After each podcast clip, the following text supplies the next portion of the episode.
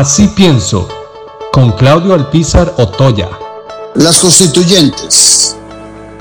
Resulta que en América Latina las constituyentes, el cambio a las constituciones, se ha vuelto la razón y eh, la prioridad para los grandes cambios que requieren las naciones.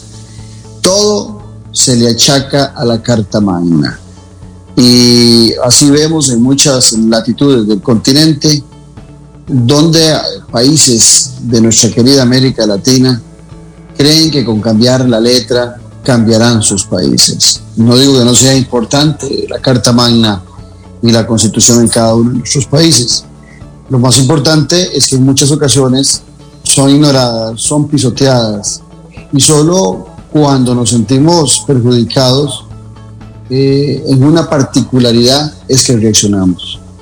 El COVID ha sido una de las muestras más eh, eficientes y eficaces de cómo la Carta Magna, la constitución política en muchos países, no solo de América Latina, sino del mundo, puede ser pisoteada.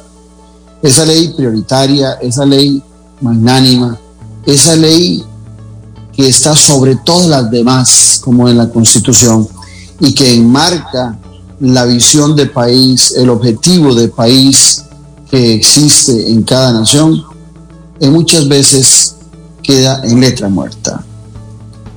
Hay constituciones políticas que son respetadas y son totalmente antiguas y aún así siguen teniendo vigencia.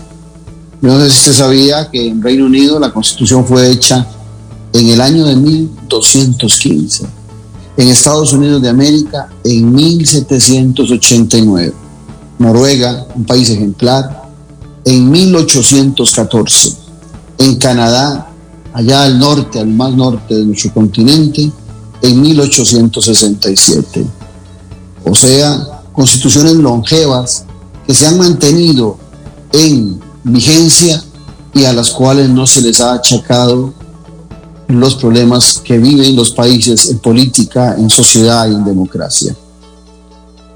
Cuando una constitución está bien elaborada, y creo que la constitución política de Costa Rica lo es, lo que se requiere es su respeto su implementación total y su defensa por toda la institucionalidad que tiene responsabilidades alrededor de ella. Pero también es cierto que mientras no tengamos políticos con compromiso, con humanidad, con proyecto, que conozcan y practiquen el diálogo, que comprendan qué es el bien común, que bien común no es bien para unos pocos y lo común para las mayorías. Bien común es el bien común o la unificación de intenciones para todos los ciudadanos. No estará el problema más que en la Constitución, en el conocimiento de qué es la democracia y siendo la democracia tan abierta a la participación, tan abierta al diálogo, tan abierta a la diversidad de criterios y más, ¿no será más bien la democracia la que le complica a aquellos que no la comprenden, que no saben gobernar dentro de ella? ¿No será esta más bien la que les complica y lo que tratan en muchas ocasiones es de justificar en las leyes su incapacidad de gobernar? Se los dejo para que lo analicen, se los dejo de tarea.